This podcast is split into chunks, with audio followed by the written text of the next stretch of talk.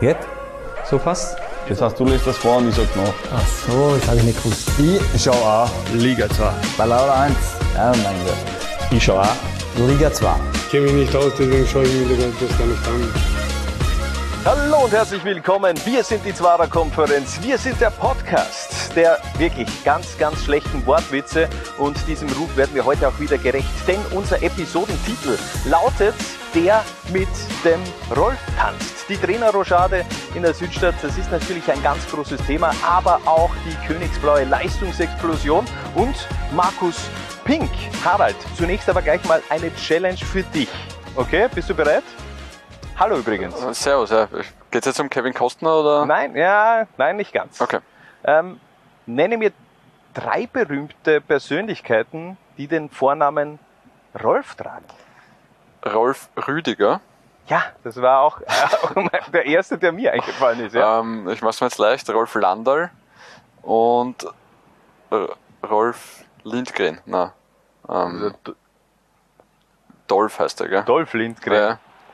Na, sorry. Der heißt ja auch nicht Lindgren, oder?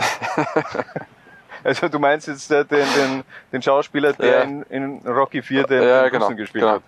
Ja, der ist Dolph, der auch He-Man gespielt hat übrigens. Mhm. In der Ähm, Realverfilmung des Comics.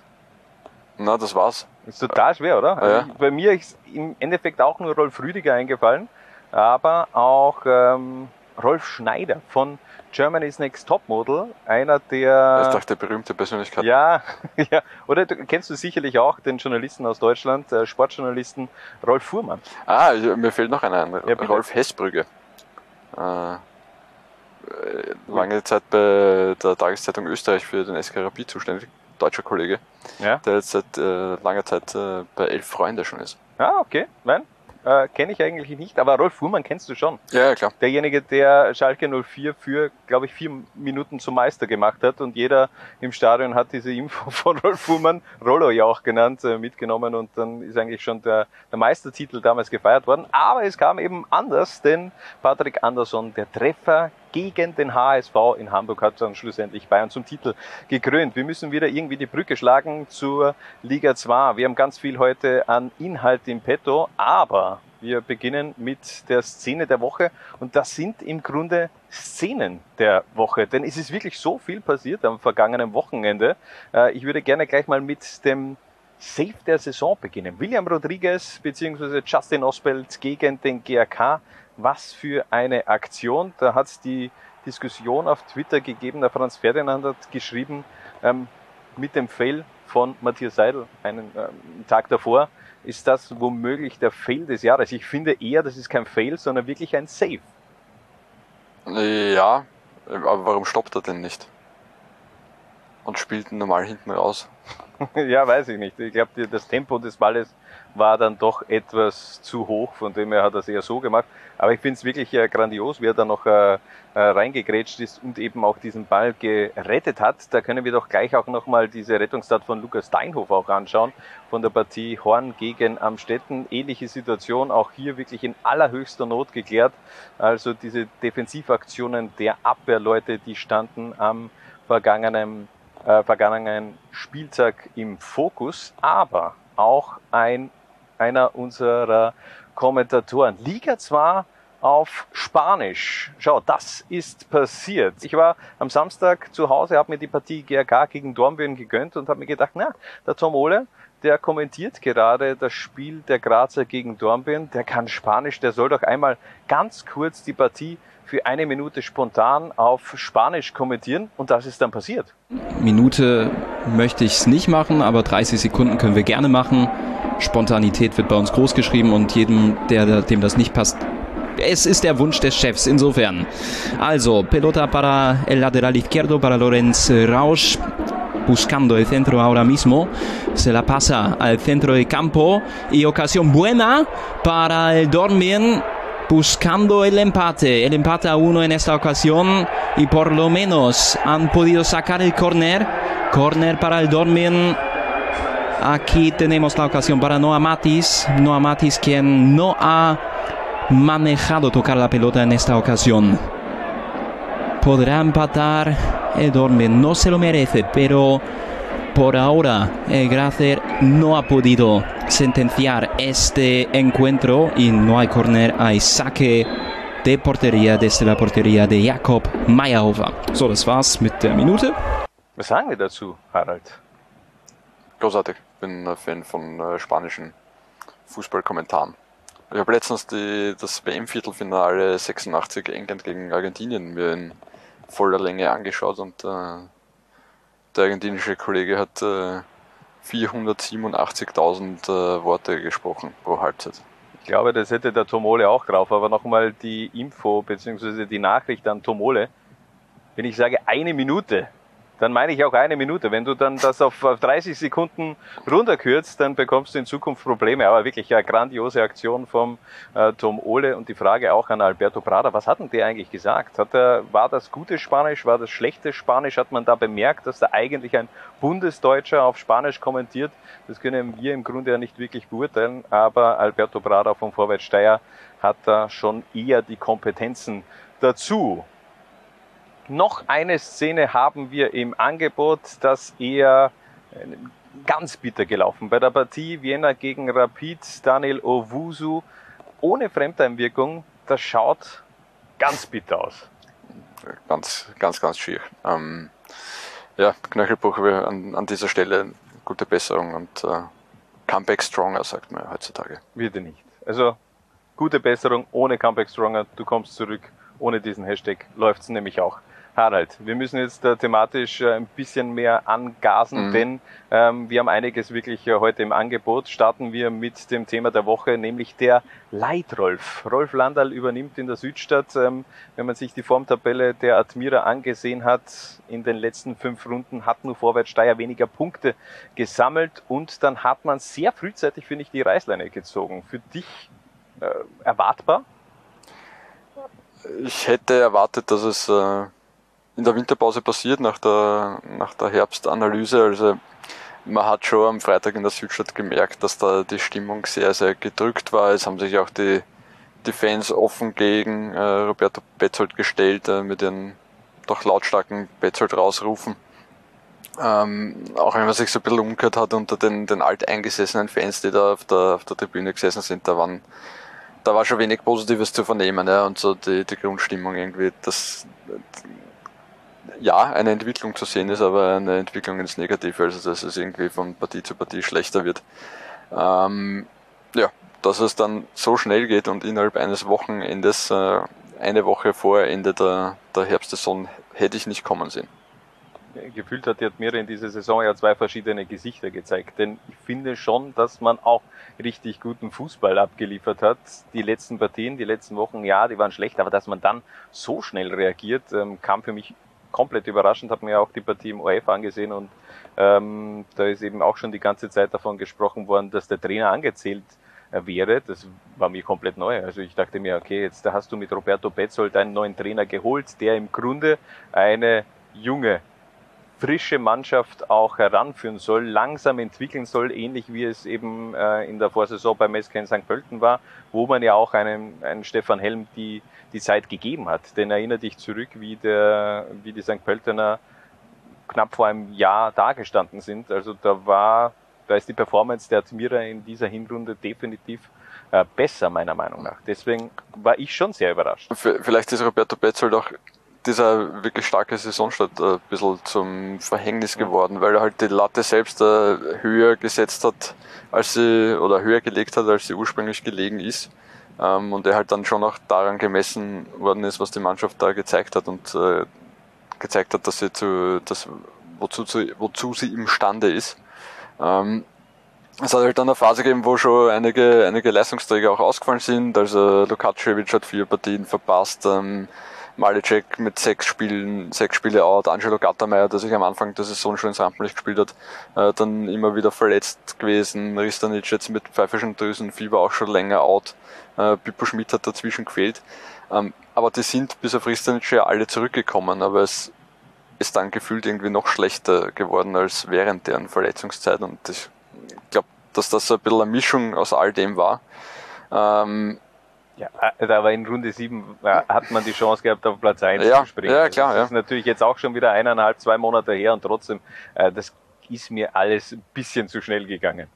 Ähm, ja, die Frage ist halt, woran es gescheitert ist. Also, was man hört, dürfte es zwischenmenschlich bis zuletzt sehr gut funktioniert haben.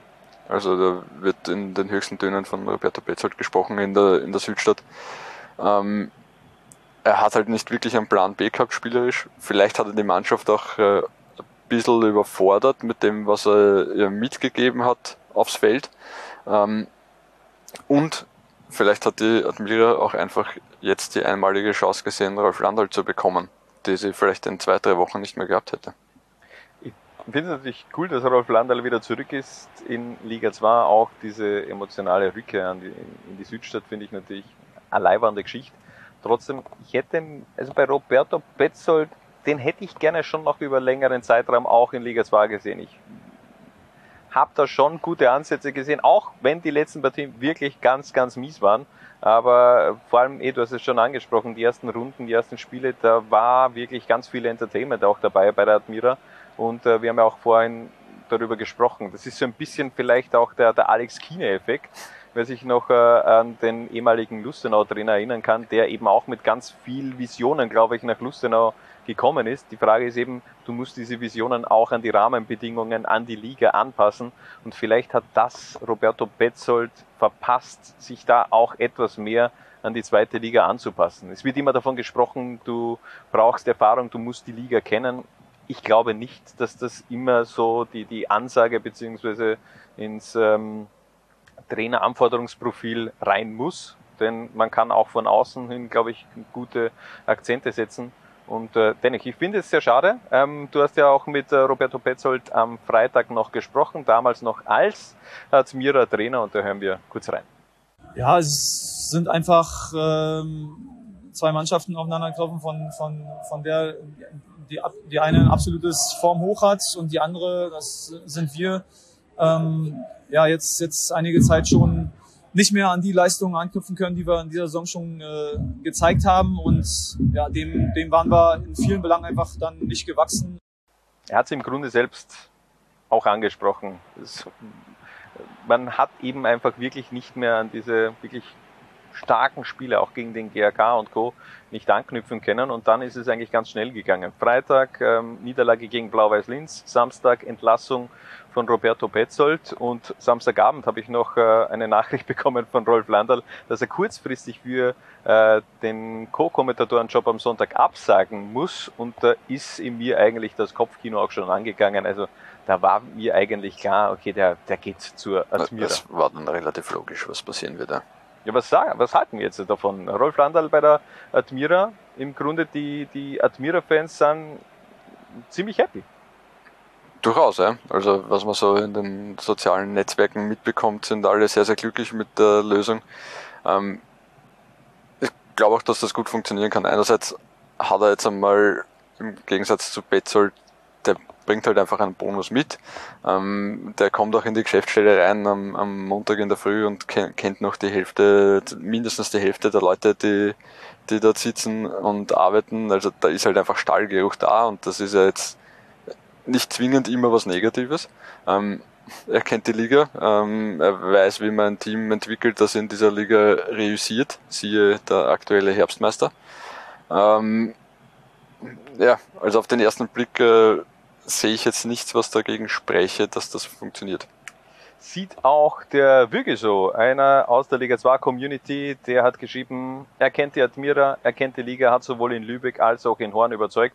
Und ich habe ihn schon vor zwei Jahren als Admira-Trainer gefordert, auch Paparazzo Orange ähm, ähnlicher Inhalt. Er hat geschrieben, uns zum Ex-Horn bzw. Admira-Trainer erkennt Liga, Stadt, Verein und die Zwarer-Konferenz die besten Voraussetzungen. Also, also für alle, die es noch nicht wissen, ähm, Rolf Landal war als Aktiver in der Südstadt, ich glaube für, für eine Saison nur. Mhm. Und äh, dann hat er im Grunde auch seine Trainerkarriere so gestartet in der Südstadt, im, im Nachwuchsbereich und dann von, bei der Zweiermannschaft. Er hatte auch schon mit Willi Vorsager und mit Pippo Schmidt zusammengearbeitet.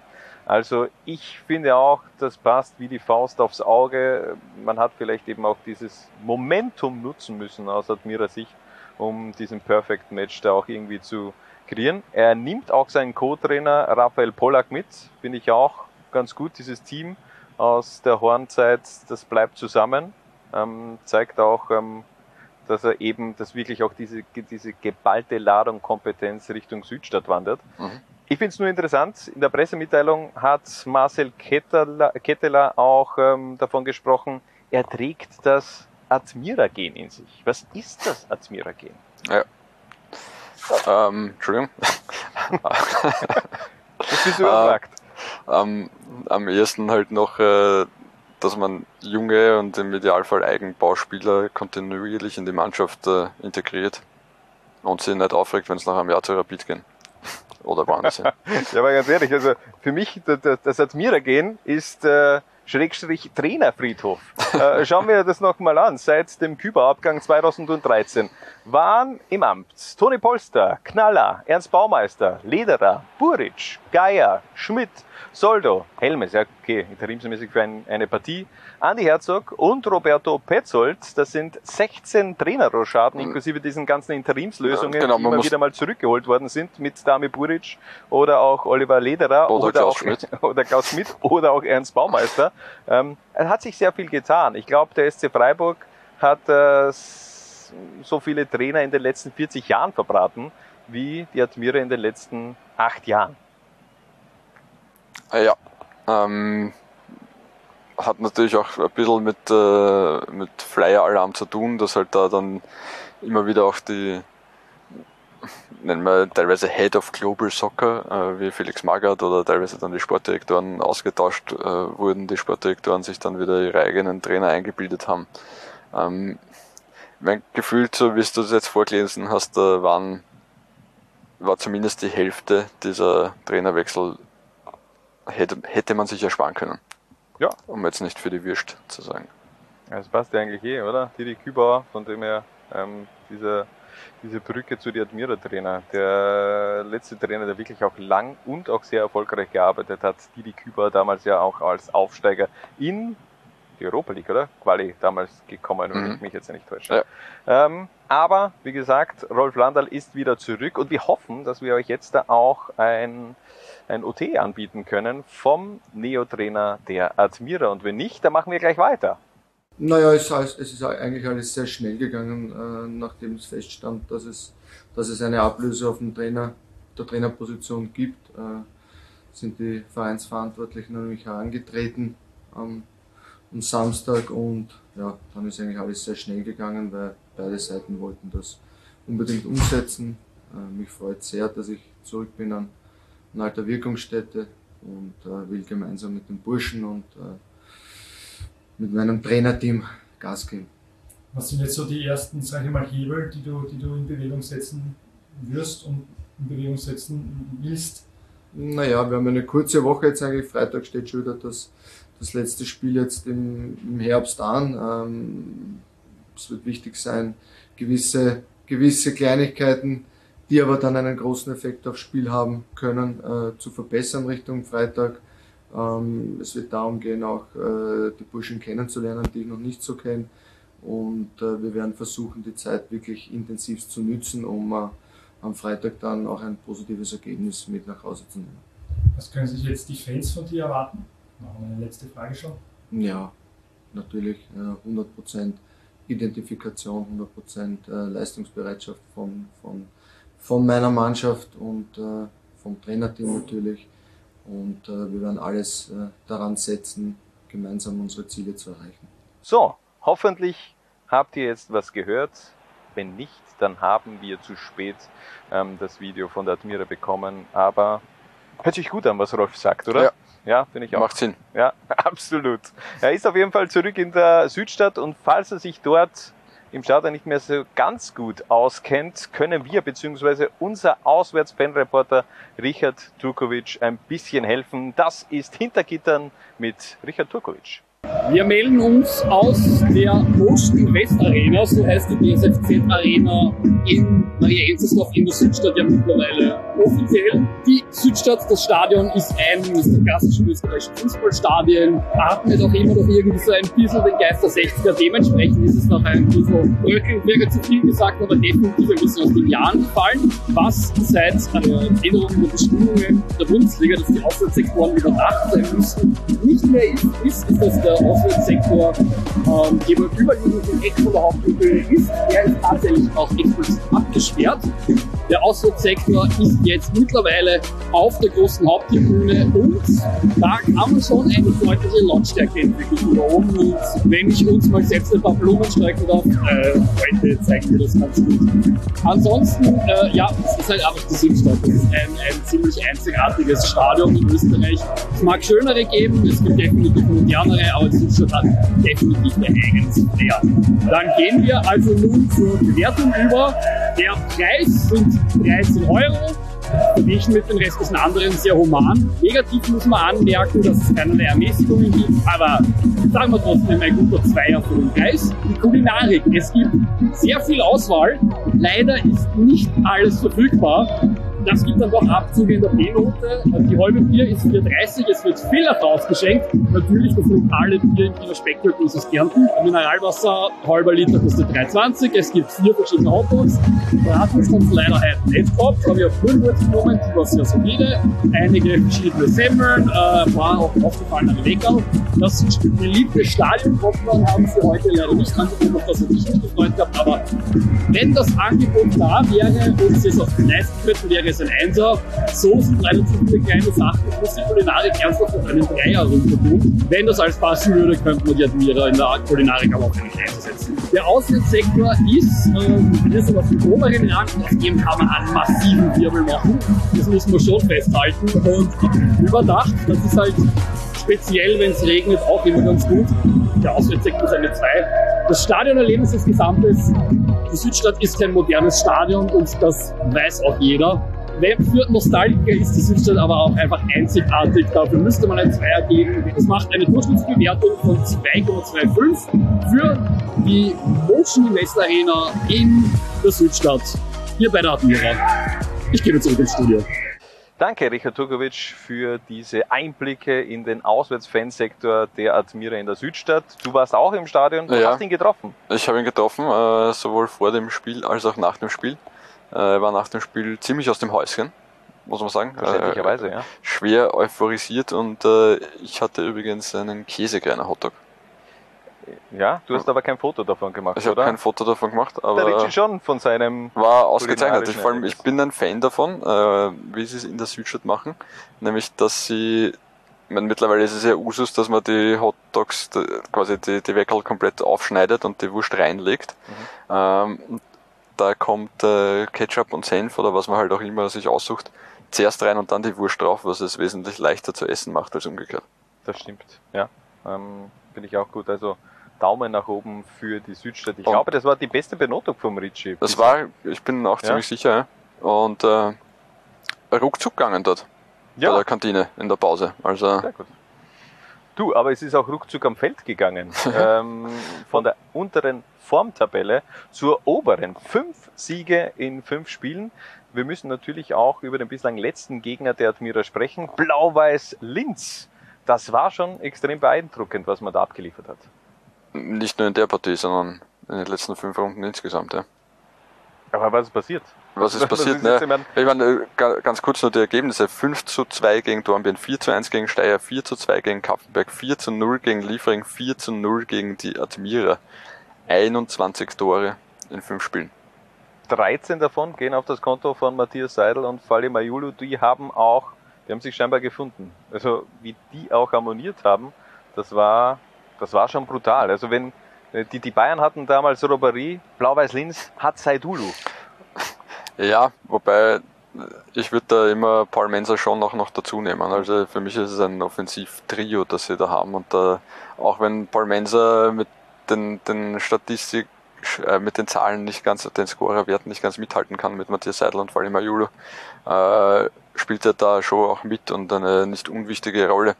Beim zweiten Treffer von Mayulu traumhaft vorbereitet. Ja. Also. Und also man merkt schon, dass sich Mensa und Majulu auch privat sehr gut verstehen und die kommunizieren extrem viel miteinander auf dem, auf dem Feld. Aber du hast ja auch gesprochen mit Gerald Schablena und mit Sportdirektor Tino Wabro. Warum läuft es auf einmal wieder so gut in Königsblau? Zu Beginn der Saison war es halt so, dass wir nicht so gut so reingestartet sind. Die Abläufe waren dann nicht so intensiv, wie wir es gewohnt sind. Ähm, die Gegner oder alle, alle Mannschaften haben uns zum absoluten Top-Favoriten erklärt, äh, obwohl die Liga, wie man sieht, sehr, sehr ausgeglichen ist. Äh, wir haben uns selbst gut einschätzen können, aber ein paar Spiele haben natürlich mit dem Druck äh, nicht so gut umgehen können zu Beginn. Und äh, ja, dann haben wir über das gesprochen. Und ich glaube, dass wir jetzt, äh, ja, das Gespräch in der Mannschaft war, glaube ich, sehr, sehr gut. Und auch die Rückendeckung ja, für den sportlichen Bereich ja, vom, vom Stefan Reiter und vom, vom Dino Maro war einfach sehr, sehr wichtig in der Phase. Wir sind ruhig geblieben, hat Sicherheit gegeben und jetzt, äh, ja, jetzt belohnen wir uns auch für den Aufwand, den wir betreiben. So das FAC-Spiel war so also ein Knackpunkt, wo wir einfach wirklich schlecht auftreten sind. Und da war es so innerhalb der Mannschaft, habe ich so das Gefühl gehabt, wenn sie so selbstkritischer und so selbstreflektiert, dass sie gesagt haben einfach, na so, wir so spielen, so kann es einfach nicht weitergehen, das sind nicht wir. Das ist ganz klar so angesprochen worden und äh, dann, du hast es schon in der Trainingswoche eigentlich danach gemerkt, vor Dornbirn war das, glaube ich, ähm, dass einfach eine ganz andere Mannschaft, so wie man es eigentlich vom Vorjahr, von den letzten zwei Jahren kennt, wieder am Platz ist und das haben sie sich irgendwie dann selber auch so erarbeitet. Gesagt haben, scheiß drauf Mentalität, jetzt, äh, wir machen uns keinen Kopf über Tabellenplatz oder Punkte oder was wir schon liegen lassen haben, sondern die Liga ist eh so ausgeglichen, ähm, es wird bis zum Schluss hängen bleiben und es hat dann eigentlich alles ein bisschen zusammengespielt und dann auch, dass die Spieler einfach dann richtig in Form gekommen sind, was vielleicht am Anfang auch nicht so war. Ich sag, vor allem in der vorderen Reihe, Seidel, Mensa, Majolo, die sind dann halt auch richtig in Form gekommen, das was uns vielleicht am Anfang ein bisschen gefällt hat.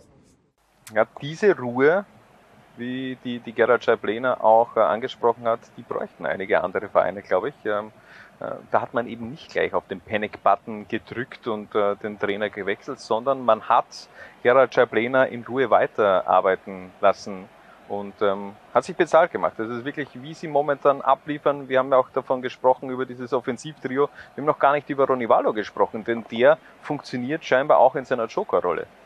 Ja, es ist auffällig, dass äh, just nach dieser FAC-Partie hat äh, äh, Gerald Schablena seine, sein Offensivtrio ein bisschen umgestellt und seitdem laufen eben äh, Seidel, Majulu und Mensa in dieser offensiven Dreierkette auf und äh, Ronny Waldo kommt nur mehr von der Bank und ja, wenn es dann halt die erste Partie gleich einmal 5-2 gewinnst, äh, wechselst dann halt äh, da vorne nicht mehr. Und so muss sich Ronny Waldo mit der Joker-Rolle zufrieden geben. Das ist eine Situation, fünf Spiele in Folge nur von der Bank zu kommen, die weiß nicht, wann er die das letzte Mal in seiner Karriere gehabt hat, wenn überhaupt. Ja, aber es ist natürlich auch eine mächtige Qualität, die man da bei Blau-Weiß Linz hat. Und äh, er hat ja auch, er hat ja auch abgeliefert. Er hat drei natürlich. Tore gemacht in diesen fünf Partien. Sprich, er ist als Joker momentan einfach auch effizienter. Und ich glaube, wenn er an dieses große Ziel von Blau-Weiß denkt, dann wird er sich auch mit dieser Joker-Rolle zufrieden geben. Ähm, auch wenn es natürlich wehtut für Ronewalde, denn er kam als Königstransfer. Das war ja im Ende der Blockbuster-Wechsel des Sommers. Natürlich, aber ich meine, man darf es jetzt auch nicht überbewerten. Es kommt dann eine Winterpause und äh, dann werden die Karten in der Vorbereitung auch wieder neu gemischt. Also ich gehe jetzt nicht davon aus, dass äh, Ronny Waldo ab jetzt nur mehr der Blaues Linz Joker ist. Also da wird sich schon noch was ändern im Laufe der Saison immer wieder. Ähm, aber wichtig ist eben, dass er offenbar diese Rolle auch gut annimmt und auch äh, mannschaftsintern einfach gut damit umgeht und sich als, als Teamplayer zeigt. Was meinst du, ist Blau-Weiß-Linz in dieser Form überhaupt zu stoppen, wenn sie das wirklich kompensieren können über einen längeren Zeitraum und dann eben auch mitnehmen? Denn das, das große Problem für Blau-Weiß ist ja eigentlich die Winterpause. Genau, ähm, die kommt jetzt eher zu einem ungünstigen Zeitpunkt. Ähm, aber ich denke, dass sie jetzt äh, einerseits ihre Lehren daraus gezogen haben, auch daraus, wie man umzugehen hat mit dieser Favoritenrolle. Ähm, sie werden jetzt äh, nach dieser Serie wieder als Favorit ins Frühjahr gehen, also ich glaube, da braucht sich niemand irgendwie was vormachen. Ähm, nur müssen sie es halt offenbar vom Kopf her ein bisschen anders angehen und das traue ich ihnen durchaus zu und deswegen äh, ja, bleiben sie für mich natürlich Favorit auf den Aufstieg. Mit welchen Spieler gehen Sie denn in die Rückrunde? Also Falima Julu, der hat Vertrag bis Juni 2023, der hat sich sicherlich jetzt ja schon in die Notizbücher einiger Vereine auch gespielt und geschossen. Ein Matthias Seidel, da wissen wir, der hat auch Vertrag bis 2023, da wird aber die Option gezogen. Ähm, hat aber auch Dino Wavra schon angekündigt, er wird wohl im Sommer weg sein, oder? Also wenn es nicht in die Bundesliga geht, fix. Ja. Aber die Befürchtung, ich, glaub, aber, ich habe die ich Befürchtung, dass man, dass dann vielleicht doch auch im Winter etwas passieren kann. Ich glaube nicht, dass im Winter viel passieren wird. Ich glaube, dass die Mannschaft jetzt nach wie vor sieht und weiß, okay, das ist machbar, wir können das schaffen. Ähm, Wintertransfer ist sowieso immer ein bisschen schwierig, äh, um da dann in der Mannschaft reinzufinden, beziehungsweise auch, äh, wer finanziert die Wintertransfers. Deswegen glaube ich, dass sie die Mannschaft äh, zusammenhalten werden, vielleicht sogar nachrüsten auf der einen oder anderen Position, aber auch da sehe ich jetzt aktuell noch keine ganz große Not, aber ich denke, dass der Kader größtenteils zusammengehalten wird. Bleiben wir doch einfach beim Thema Matthias Seidel, denn der junge Stürmer, beziehungsweise nein, kein Stürmer, Offensivspieler von Blau-Weiß Linz ist auch in dieser Woche unser Spieler im Fokus. Er ist die wohl heißeste Transferaktie in Liga 2 und in dieser Woche unser Spieler im Fokus. Matthias Seidel vom FC Blau-Weiß Linz. Matthias, freut mich, dass du dir die Zeit nimmst und die erste Frage vorweg. Wie geht es dir? Hallo, ja, danke erstmal, dass ich da dabei sein darf. Und mir geht's super. Wir haben die letzten Spiele, äh, die letzten vier Spiele gewonnen und wollen natürlich weiter anschließen und deswegen bin ich ja sehr glücklich gerade. Ja, du spielst ja wirklich auch eine überragende Saison, hast bereits mehr Tore erzielt als in der gesamten Vorsaison. Ähm, warum läuft es momentan so gut, vor allem auch bei dir?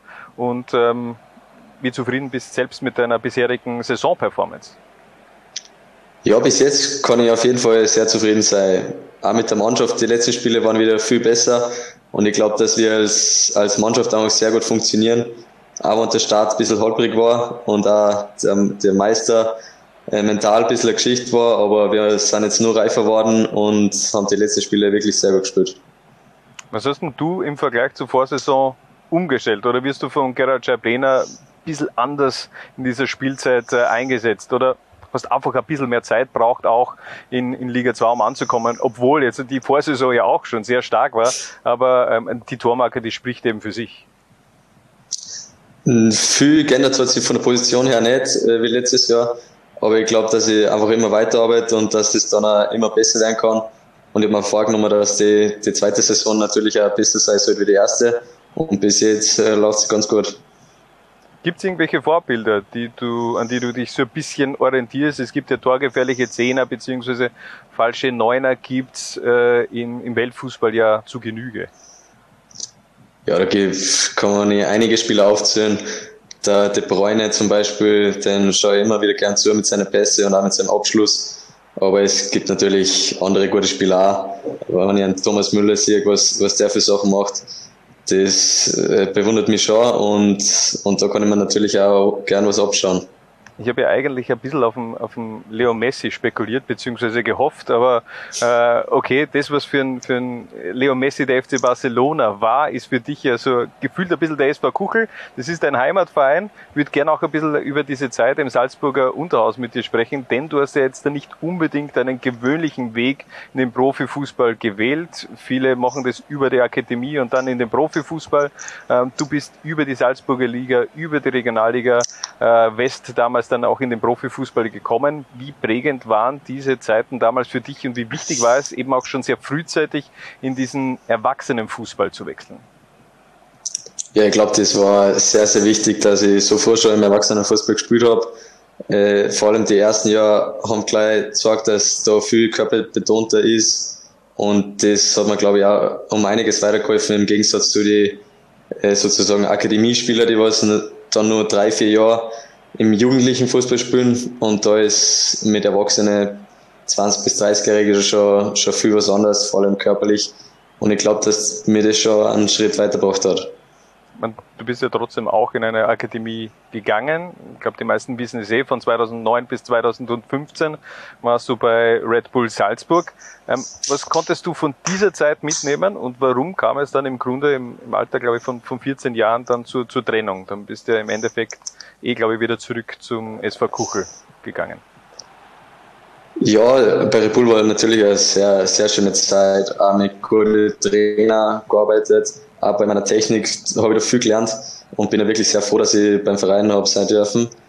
Und dann in der U14 bin ich kurz zu Kuchel zurück, aber dann habe ich noch zwei Jahre bei Grödig gespielt, in der U15 und U16 im Nachwuchs und dann erst wieder zu Kuchel zurück und ich, ich glaube, dass es ein cooler Laufbahn ist. Du, hast es ja auch trotzdem in die Nachwuchsteams des ÖFBs geschafft, hast da, da Einsätze gehabt im U19-Team.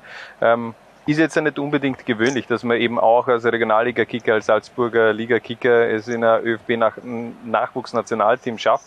Glaubst du, dass der ÖFB da vielleicht ein bisschen zu sehr auf die Akademien blickt und ein bisschen zu wenig auch in den österreichischen, im österreichischen Unterhaus scoutet bezüglich junger Talente? Ja, natürlich sind die meisten Talente in die Akademien. Das ist dann klar, dass die eher auf das schauen.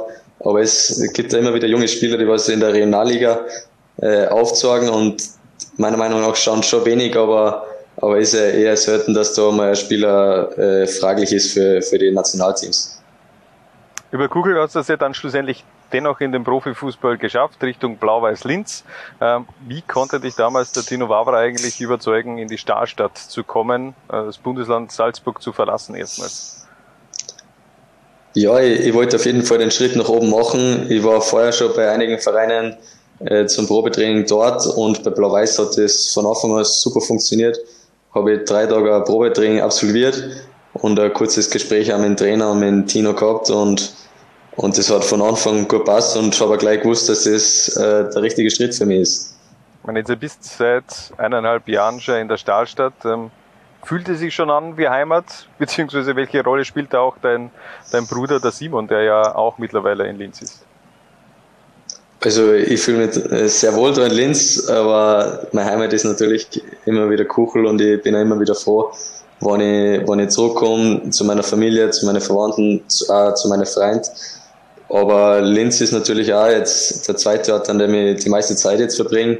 Und auch mit der Mannschaft, mit dem Rundherum und auch, dass mein Bruder da jetzt sehr gekommen ist, kann ich mit dem auch wieder mehr Zeit verbringen.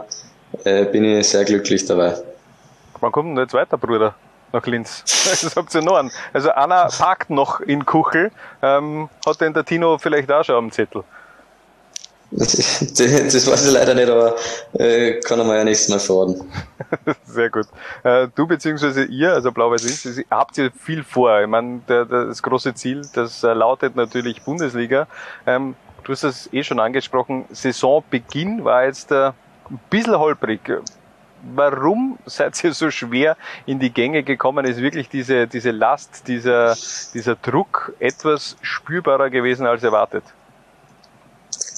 Ja, schon. Ich glaube, dass viele Spieler die Situation noch gar nicht gehabt haben, dass man in einer Saison unbedingt aufsteigen will.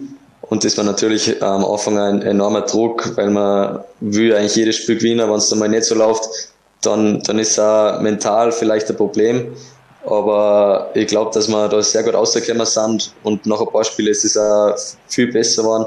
Haben wir wieder viel ruhiger gespielt und haben uns mehr auf unser Spiel konzentriert und das ist glaube ich, auch der Schlüssel gewesen, dass wir jetzt wieder vorne dabei sind hat es irgendwie einen, einen Schlüsselmoment gegeben, wo man dann dachte, okay, und jetzt funktioniert Also ich erinnere mich zurück, äh, vor allem an diesen Jubel gegen Kapfenberg äh, in der Schlussphase, wo man dann halt doch noch äh, den Sieg fixiert hat, wo im Grunde der ganze Staff dann auch aufs Feld gelaufen ist. Ich glaube, das hat damals äh, der Tino selbst und ich glaube auch, der Verein nochmal hochgeladen auf, auf die Social Media Kanäle. Ist das vielleicht so ein Moment, der einen dann doch noch mehr zusammenschweißt und dann das an dieses Ziel glauben lässt? Ja, ja, ich weiß noch, vor drei, vier Wochen haben wir uns mal zusammengesetzt, haben uns unsere Situation genau besprochen und auch was, was nicht passt und was passt und haben, haben uns da gemeinsam weitergeholfen, gemeinsam äh, im Trainerfeedback gegeben, der Trainerfeedback an uns gegeben und da sind wir zum Entschluss gekommen, dass wir, dass wir wieder viel positiver sein müssen und auch ruhiger spielen müssen, auch im vorderen Drittel und ich glaube, dass dann so ein Spiel wie Kapfenberg, wo man dann äh, als Mannschaft äh, gute Partie macht und dann auch mit so einer Willensleistung den Sieg am Ende noch holt, dass das schon äh, sehr hilft. Seid ihr deiner Meinung nach schon bereit für einen Bundesliga-Aufstieg? Ist diese Mannschaft, hat meine, für viele im Vorfeld, ja, muss ganz ehrlich sagen, auch für mich im äh, Vorfeld der Saison, für mich seid ihr ganz klar als Nummer eins in die Saison gestartet. Das hat sich dann ein bisschen geändert nach den ersten Runden, aber im Grunde ähm, hat sich in dieser Saison ja keiner wirklich so mittlerweile vorne gefestigt, dass man sagen kann, okay, und die ziehen jetzt da davon? Ja, qualitativ haben wir sicher eine sehr gute Mannschaft, aber es, es sind ja nur einige Spiele zum Spielen. Im Frühjahr warten nur 14 Spieler auf uns, jetzt im Herbst und zwei. Und da kann natürlich auch noch viel passieren. Da äh, vorne sind sechs, sieben, acht Mannschaften nah beieinander. Und das sieht man dann, glaube ich, erst im Frühjahr, wer dann da vorne weggekommen. Du hast es gerade angesprochen, sechs, sieben Vereine kämpfen da momentan um, um Platz eins. Wer ist deiner Meinung nach der, der härteste Konkurrent, äh, Konkurrent? Wo schaust du vor allem besonders auf die Ergebnisse von anderen Teams, weil du denkst, okay, die werden höchstwahrscheinlich auch in den nächsten Monaten beziehungsweise im kommenden April, Mai noch um Platz 1 mitkämpfen? Ganz schwierig zu sagen. Da, da sind echt einige Teams dabei. Das Wichtigste ist auch, dass wir auf unsere Spiele schauen, äh, dass wir unsere Spiele gewinnen, unsere Punkte holen und auch gar nicht so viel auf die anderen schauen, weil die können wir wenig beeinflussen und dass wir einfach äh, in jedes Spiel einstarten, dass, dass wir da den Sieg holen wollen. Jetzt läuft ein Vertrag noch bis 2023. Blau-Weiß Linz hat eine Option um, äh, für ein weiteres Jahr. Ich bin mir ziemlich sicher, dass die äh, gezogen wird. Wenn es jetzt mit dem Bundesliga-Aufstieg nicht klappen sollte in der Stahlstadt, wie äh, groß stehen da eigentlich noch die Chancen, dass du in Liga 2 in Linz bleibst? Weil ich gehe davon aus, dass die Anfragen in den kommenden Monaten nicht unbedingt weniger werden. Ja, das wird man dann sehen. Bis zum Sommer ist noch einiges an Zeit. Ich versuche jetzt, dass ich meine Leistung auf den Platz bringe, auch mit der Mannschaft äh, richtig Gas gibt, dass wir unser Ziel erreichen. Und falls es nicht der Fall ist, dann, dann schauen wir weiter, was passiert. Abschließende Frage, wieder Richtung äh, Blick Richtung Zukunft. Matthias, wo siehst du dich selbst in fünf Jahren?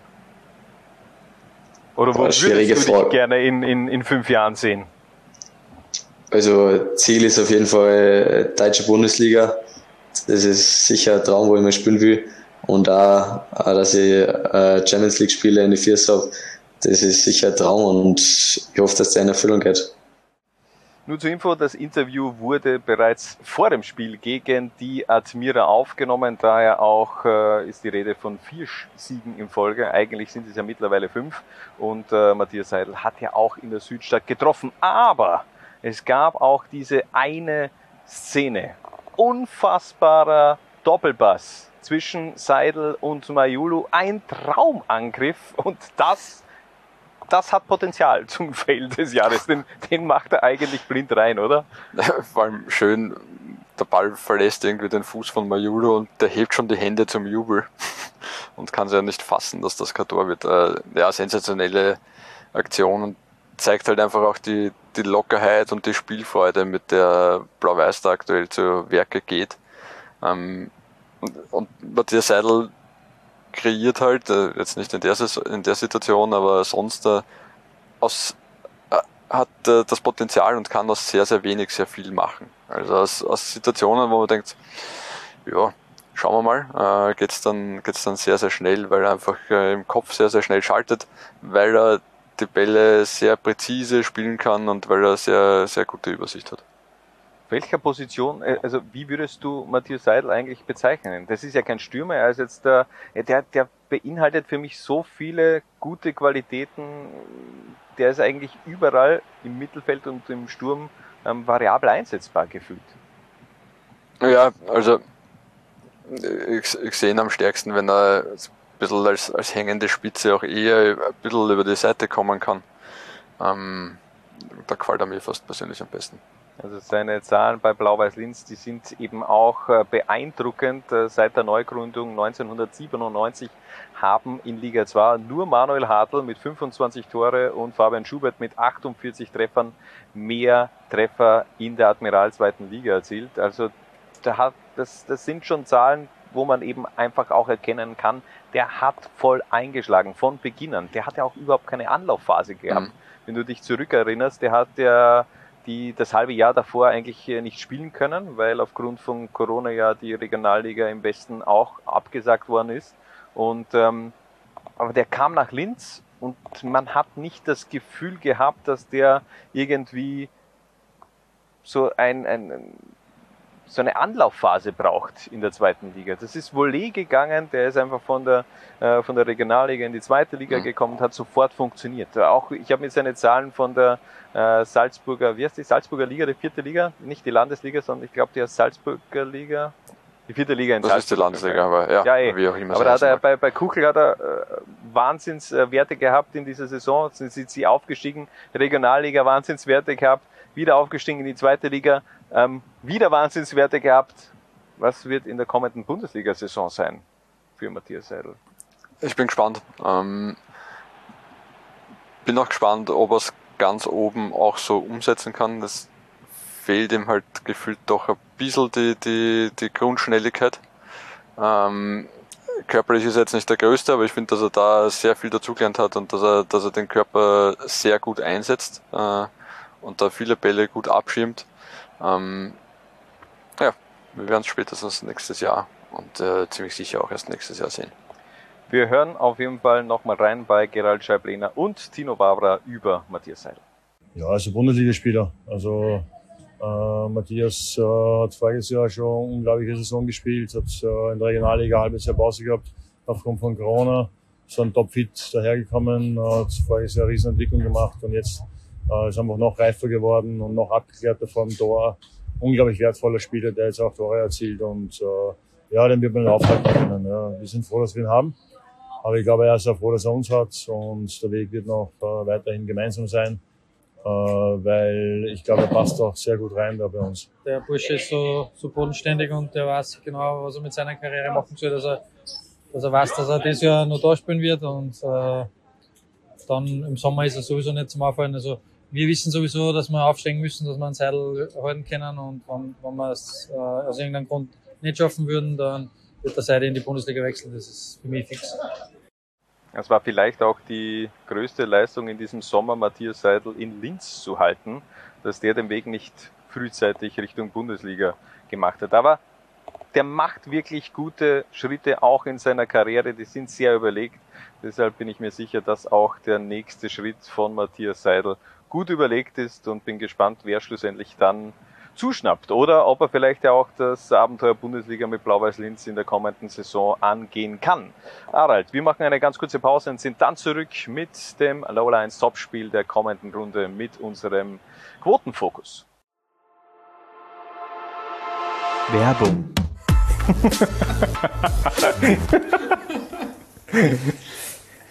Gut. Gemeinsam mit unserem Sportwettpartner Admiral blicken wir auf das Lowlines Topspiel der 16. Runde. Das da lautet Rapid 2 gegen die Young Violets aus der Wien, also ein kleines Wiener Derby zum Jahresabschluss der Liga 2 Saison beziehungsweise der Hinrunde, beziehungsweise Hinrunde ist ja schon abgeschlossen, sondern einfach der Jahresabschluss. Wir werfen zunächst einen Blick auf die Quoten. Sieg Rapid 1,75, Remis 3,8 und ein Sieg der Young Violets 3,75. Das zeigt schon, ähm, die Young Violets momentan alles andere als gut in Form. Kann man so sagen, ja. Äh, nur ein Sieg aus den letzten sieben Partien. Äh, in den vergangenen drei Runden zweimal fünf Gegentore kassiert. Äh, zuletzt das 0-0 gegen den FAC. Hut ab, ja. Äh, kann man durchaus als, äh, als Achtungserfolg werten. Ähm, aber es läuft nicht wirklich rund für die Young Violets in dieser Saison. Auf der Gegenseite, Wieder mal nicht. Ja, aber ganz ehrlich, auf der Gegenseite auch bei Rapid jetzt nicht alles eitel Wonne, wenn man sich die Tabelle anschaut. Ähm, die Young Violets mit 15 Punkten auf Platz 12 und äh, Rapid mit 14 Punkten auf äh, Platz 14. Also die jungen Hütteldorfer momentan noch weiter hinten, aber die haben sich zumindest zuletzt ein bisschen mal wieder gemeldet, Mhm, auch äh, positiv in Erscheinung äh, setzen können, denn mit einem Sieg gegen die Admira und Punkt gegen die Vienna hat man zumindest mal wieder vier ähm, Punkte geholt in den letzten zwei Partien, hat allerdings auch auf der Hohen Warte eine 2 zu 0 Führung aus der Hand gegeben. Ähm, was man auf jeden Fall anmerken kann, Oliver Strunz nach seiner Verletzungspause ist wieder zurück und hat jetzt auch schon zweimal getroffen, auch gegen die Vienna angeschrieben. Dafür ist äh, Niklas Sattelberger jetzt äh, Ja. verletzt und fällt lange aus.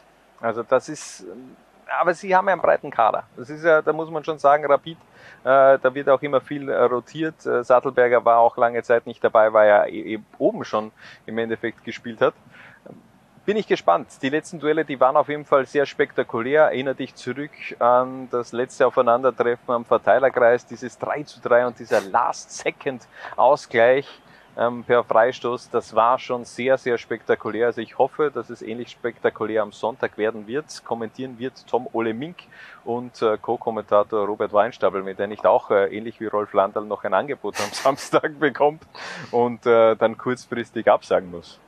Aber dein Tipp, Harald, zum Abschluss. Äh, Ich tippe jetzt ein klassisches Wiener Derby. Ja. 1 zu 1. Ja, ich, ich wollte es eigentlich auch sagen. Wenn, wenn du auch schaust, die, die letzten zehn Duelle, glaube ich, der beiden Teams, da, waren, da war, glaube ich, siebenmal ein 1 zu 1 dabei. Also die Kleinen machen es im Grunde äh, den Großen gleich und ähm, ich gehe mit dir X und auch ein 1 zu 1. Das war unser Quotenfokus zur Partie Rapid Wien 2 gegen die Young Wireless aus der Wien. Und bevor wir in die kurze Pause abgeben, gibt's hier noch dieses Trikot zu gewinnen Mhm. von Rapid Wien 2 Blitzblank, der Sponsor ganz groß oben, ja, beziehungsweise ja, sehr schönes Trikot.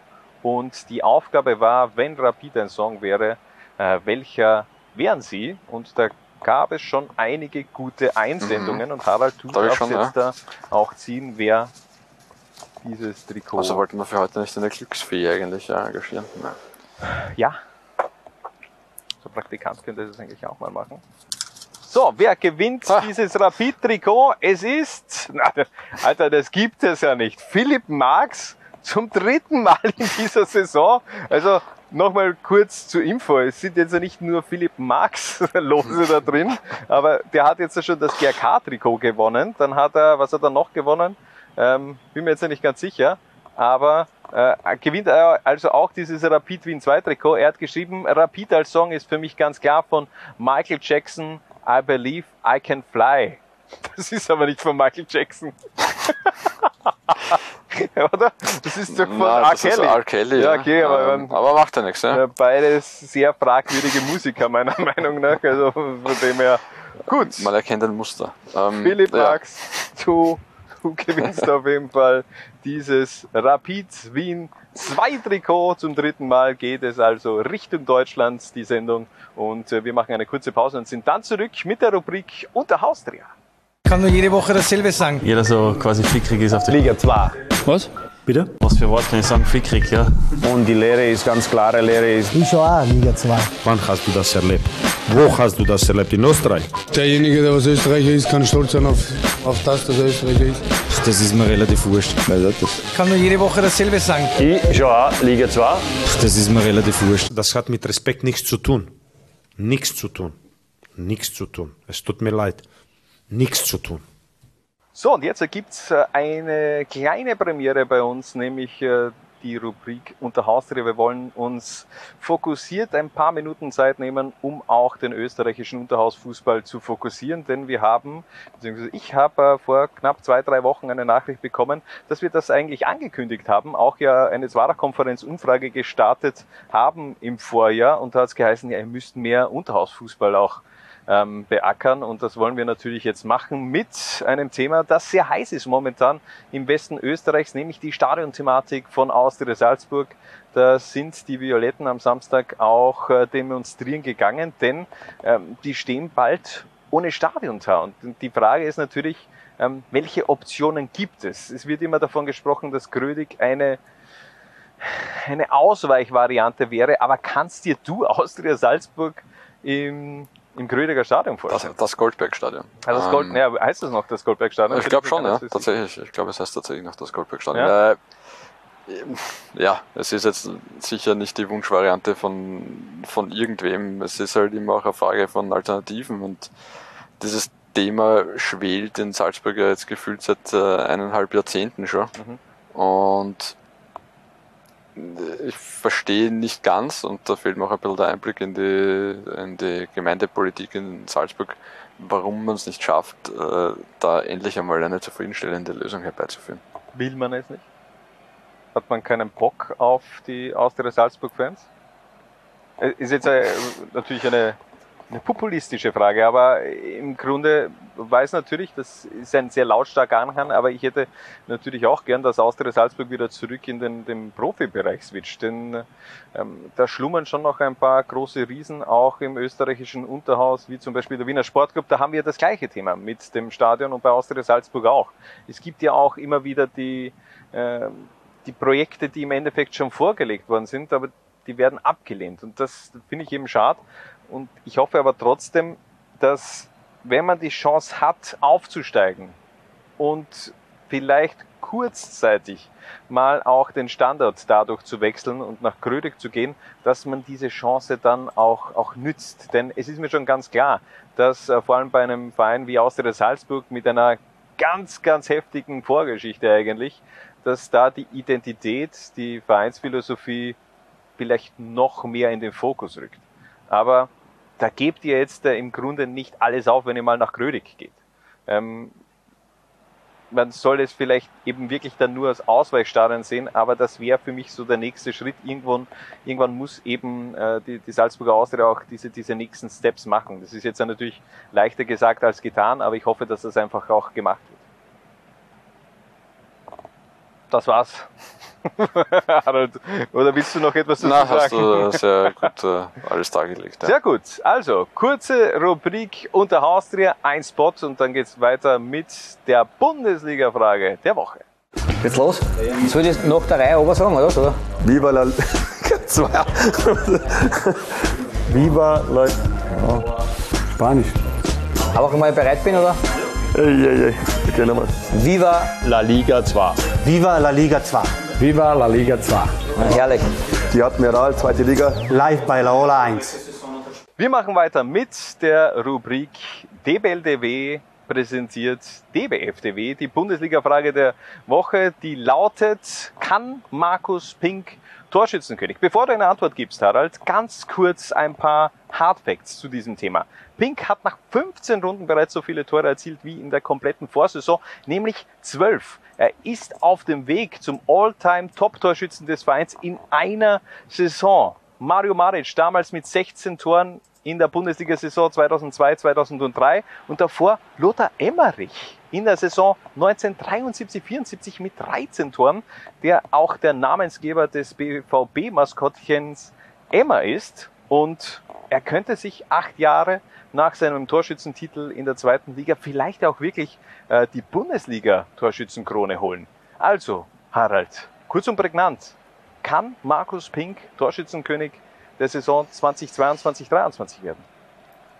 Es wäre für mich äh, nach wie vor sehr überraschend, aber ich halte es für möglich. Aber ich glaube, äh, dass über kurz oder lang sich da vor allem einer der Salzburg-Stürmer schon noch nach oben arbeiten wird. Ähm, Wer? Also ganz ehrlich, das sind viele auf einem Niveau. Ja, ich glaube, genau. Okafor ich glaube, und, äh, und Adamo äh, jeweils sieben Tore. Ähm, aber die, Markus Pink hat auch in der, in der Vorsaison im, im Herbst wesentlich mehr getroffen als im, als im Frühjahr. Da hat er, glaube ich, acht Tore gehabt äh, nach der Herbstsaison, wenn mich nicht alles täuscht. Ähm, man muss halt schon auch mit bedenken, äh, wenn es bei Austria Klagenfurt so weiterläuft, werden sie im, in der Meisterrunde spielen. Das heißt, da, da fallen dann die schwächeren Gegner weg. Da wird es dann schwieriger zu punkten und schwieriger zu treffen und das könnte eben natürlich in dieser Saison schon auch zum Verhängnis werden. Also für Markus Pink wäre es besser, wenn man runtergeht in die Quali-Gruppe. Ja. Ja, passt. Sehr gut. Nein, also ich finde es ja, ich find's ja wirklich äh, bemerkenswert. Also ich habe damals auch diesen Transfer von Markus Pink zu Austria Klagenfurt in dieser Aufstiegssaison ähm, der zweiten Liga, den habe ich nicht ganz verstanden. Denn man war ja so gut aufgestellt mit Oliver Makutz und mit Dario Pezirep. Ähm, da hat er mir irgendwie nicht in dieses Offensivkonzept von Austria Klagenfurt äh, reingepasst. Habe das auch des Öfteren in der Zwarer-Konferenz kundgetan. Aber er hat dann einfach auch in den Monaten danach abgeliefert. Und egal in welcher Liga der spielt, auch der so ein Typ, der funktioniert einfach.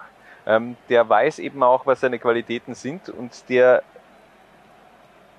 schöpft diese 100% seiner Qualität einfach auch äh, aus, finde ich.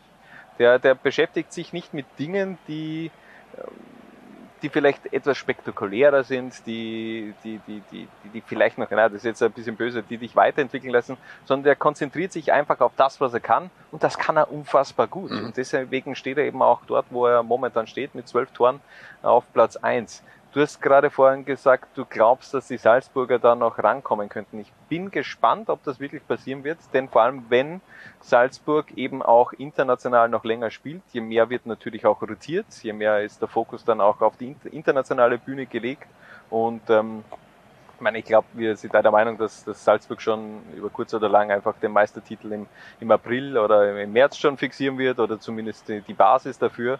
Und ähm, dass dann eben der Fokus vielleicht der, der Mozartstädt auch eher Richtung internationales Geschäft ist und das könnte auch einer Markus Pink in die Karten spielen. Mm, Ja, wobei durch die Punktehalbierung und so weiter diese ganz frühen Meistertitel gibt's ja nicht mehr und wir wissen, dass Salzburg in der, in der Meisterrunde für gewöhnlich sehr, sehr stark performt.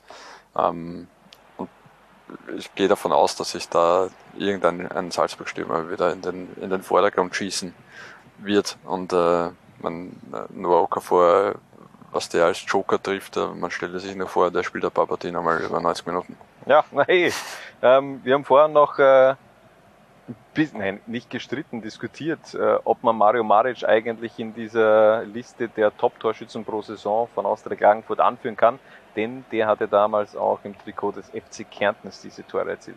Bleibt dabei, also das Austria Klagenfurt ist ja dann im Grunde zu FC Kärnten geworden. Austria Kärnten, ja, das ist wirklich ein, ein anderer Verein, das hat nichts mit Austria Klagenfurt zu tun, aber FC Kärnten, da ist ja schon ein bisschen Austria Klagenfurt drin. Ja. Würde ich sagen. Du hast eh recht. Ich Ja. will nicht streiten mit dir. Ja, passt. Sehr gut. Auf jeden Fall noch ein kurzer Blick zurück. Eben Markus Pink damals in der Saison, was war es? 2014, 2015, damals, wenn ich mich nicht täusche, in der zweiten Liga Torschützenkönig mit 21 Treffern für Mattersburg. Mhm. Äh, Platz zwei damals an Karim Unisivo. Inisi oh, ich. Ich, ja, die Betonung, ich bekomme die Betonung einfach. Macht ja nicht. nichts. Onisivo mit 18 Treffern. Also legendärer Sturm damals bei Mattersburg, der die Burgenländer damals eben in die Bundesliga manövriert hat. Das war die Bundesliga-Frage der Woche und zum Abschluss gibt es natürlich noch ein neues Trikot zu gewinnen. Ähm, wo ist es? Wo ist es? Hier!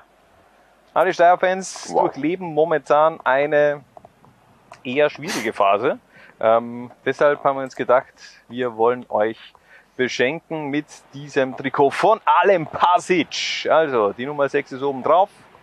Wunderschönes Trikot, meiner Meinung nach. Also, da könnt ihr gerne mitmachen. Und was ist die Aufgabe, die Challenge in dieser Woche, Harald?